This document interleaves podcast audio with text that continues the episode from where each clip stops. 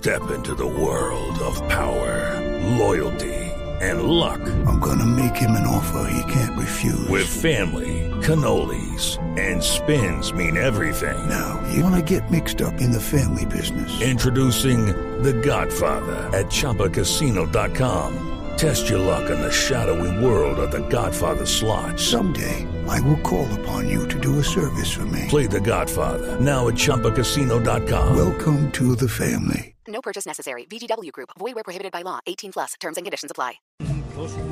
Hasta hace algunas horas Sofía Velázquez simplemente recordaba que su madre estaba sepultada en Jardines de Paz en el norte de Bogotá desde el 9 de noviembre de 1985. Aunque la sigue extrañando, sabía que en ese lugar podía llevarle flores y podía visitarla.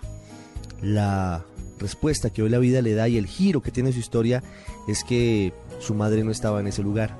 Los restos que le entregaron a la familia de María Isabel Ferrer de Velázquez no eran los de esta mujer, que había ingresado ocasionalmente al Palacio de Justicia a hacer una llamada ese día, el fatídico día de la toma del palacio.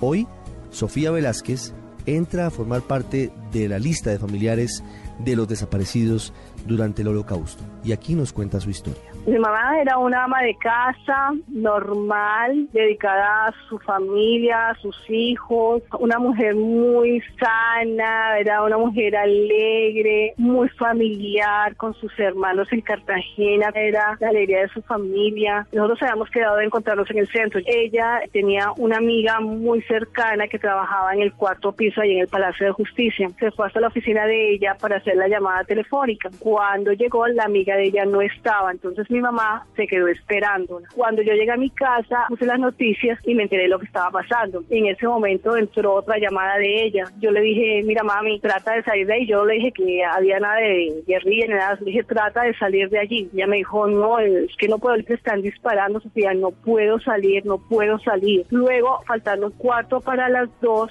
fue la última llamada, me dijo, ya no puedo seguir hablando, no puedo seguir hablando y me tiró el teléfono. Mi papá dispuso una cantidad de gente para que lo ayudaran a buscarla, la buscaron por hospitales por todos lados. Finalmente él lo llamaron el domingo a decirle que ya habían encontrado el que parecía ser el cadáver de ella. Fue el primero a mirarla y luego me llevaron a mí. Cuando yo llegué había un salón lleno de cadáveres, bolsas por todos lados, eso estaba lleno. Cuando el señor me va abriendo la bolsa y lo primero que saca es el zapato que ella tenía y luego me saca un pedazo de, del pantalón que tenía y abre así la bolsa y veo que era algo no creo que mayor de un metro, completamente calcinado y supuestamente por ese zapato y ese pantalón pues deducían que esa era mi mamá y así quedó, nos entregaron ese cadáver y la enterramos el martes 2. Nunca nos han hecho un cotejo de ADN, para nada. En ningún momento vi la falda, lo que dice el de cuadros,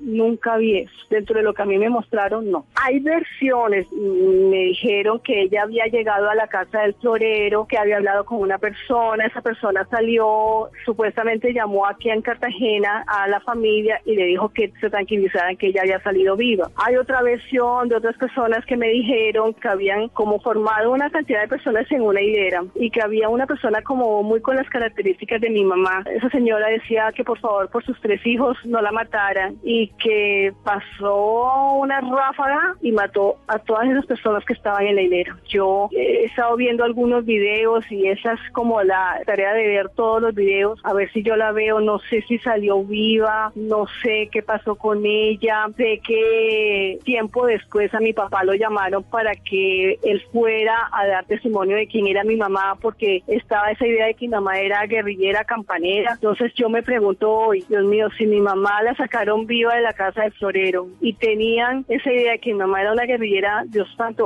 la torturaron y la devolvieron al palacio muerta, pero después de haber pasado quién sabe qué cantidad de barbaridades.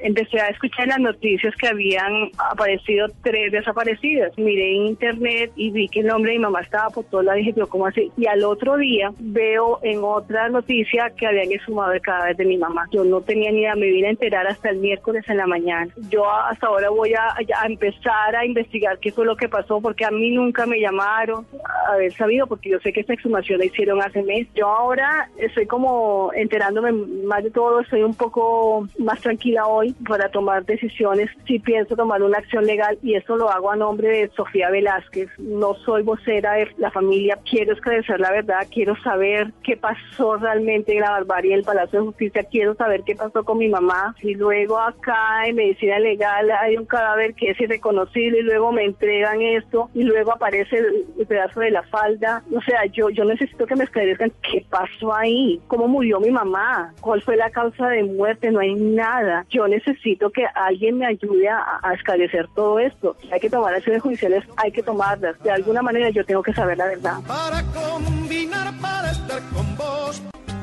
Corría el año de joven 1985 y esta canción que ustedes escuchan, Ana Milé del grupo Nietzsche, era número uno en la mayoría de las emisoras musicales del país. Eran otros tiempos. Y Ana Milé era una de las canciones favoritas de Cristina del Pilar Guarín, la cajera de la cafetería del Palacio de Justicia, licenciada en Ciencias Sociales, y que hasta hace tan solo unos días formaba parte del listado de los más de 13 desaparecidos durante estos hechos, durante la toma de esta edificación, el Palacio de Justicia, que representaba la majestad de lo que era la rama judicial en ese momento, la corte admirable de Alfonso Reyes Echandía, de Patiño Rosselli, de Carlos Medellín. Hubo por lo menos, como lo hemos dicho, 13 desaparecidos. Y esta semana fueron hallados los restos de Cristina, de Lucy Amparo Oviedo y de Luz Mari Portela. René Guarín lleva 30 años en esta lucha y ahora ha encontrado a su hermana, a Cristina del Pilar Guarín.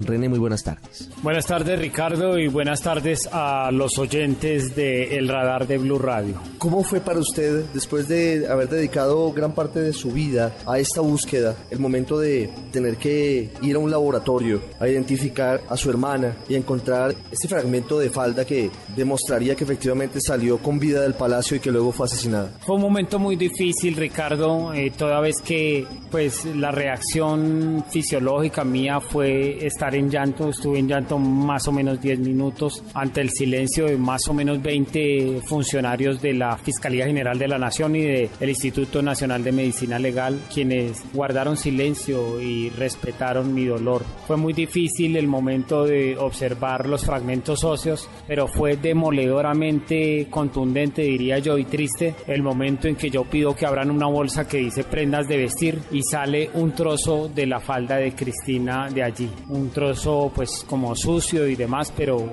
que se corresponde con la falda que ella llevaba eh, el día de los hechos y que se corresponde pues con la falda y la vestimenta con que la identificamos saliendo con vida del Palacio de Justicia en custodia de miembros del ejército. ¿Qué explicación da la fiscalía sobre el repentino hallazgo de los despojos de, de su hermana, de Cristina? La Fiscalía General de la Nación en su informe técnico conjuntamente con el Instituto de Medicina Legal da cuenta de que están en una labor de exhumar 16 fosas en donde se enterraron personas del Palacio de Justicia. Nosotros desconocíamos la información de estas 16 fosas. A lo largo de todos los años se manejó solamente la información de la fosa del cementerio del sur. ¿Qué viene ahora para la familia, para su familia que ha heredado esa búsqueda? ¿Qué viene para el grupo de familiares de los desaparecidos? Porque todavía faltan muchos por aparecer. Evidentemente lo que viene es lucha y es lucha por conocer la verdad, por saber cómo fue asesinada o si fue que Cristina, por ejemplo, en mi caso bien particular, se les murió durante alguna tortura. Y creo que es una oportunidad de oro para los militares participantes en la retoma, a la luz de los acuerdos de La Habana y a la luz del esquema de justicia transicional, contar la verdad de qué fue lo que hicieron con nuestros familiares una vez los tuvieron en su poder. Usted siempre buscaba esto, que así fuese una falange, así fuese una vértebra, así fuese un resquicio que le dijera usted qué había pasado con su hermana, podría tener tranquilidad en medio de lo que puede ser un hecho tan doloroso.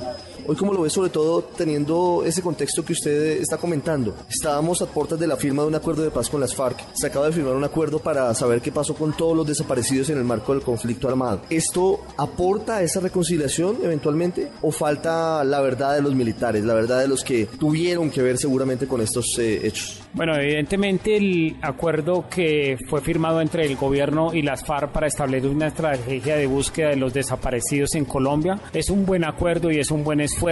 Eh, este es un buen aviso para que la información sobre los desaparecidos sea contada por los militares. Por supuesto que una comisión de búsqueda de personas desaparecidas deberá partir de la información que sea suministrada por este gran actor del conflicto llamado policía, ejército y agentes de Estado. ¿No le llama la atención que este momento tan importante para su vida se dé unos pocos días después de este acuerdo sobre desaparecidos y a muy pocas semanas de los 30 años de la toma y retoma del palacio? Así es, me parece sospechoso, pero de todas maneras eh, lo ventajoso para mí es que estoy comenzando a hacer el cierre de un duelo que me consumió, como usted bien lo dijo Ricardo, 30 de mis 52 años de vida. ¿Qué va a pasar con usted después de eso, después del cierre del duelo? Evidentemente para mí es una gran lección de vida la que me ha dejado el holocausto del Palacio de Justicia y la desaparición de mi hermana. El país entero y creo que el mundo lo sabe que este hecho que partió mi vida en dos me llevó a empuñar las armas, a empuñar las armas contra un Estado que me respondió a la desaparición de mi hermana con un partido de fútbol. Hoy, después de haber depuesto las armas, después de haberle apostado a un proceso de paz, espero tener un cierre digno del caso y conocer la verdad de lo que pasó con mi hermana. René, muchas gracias. Gracias a usted, Ricardo.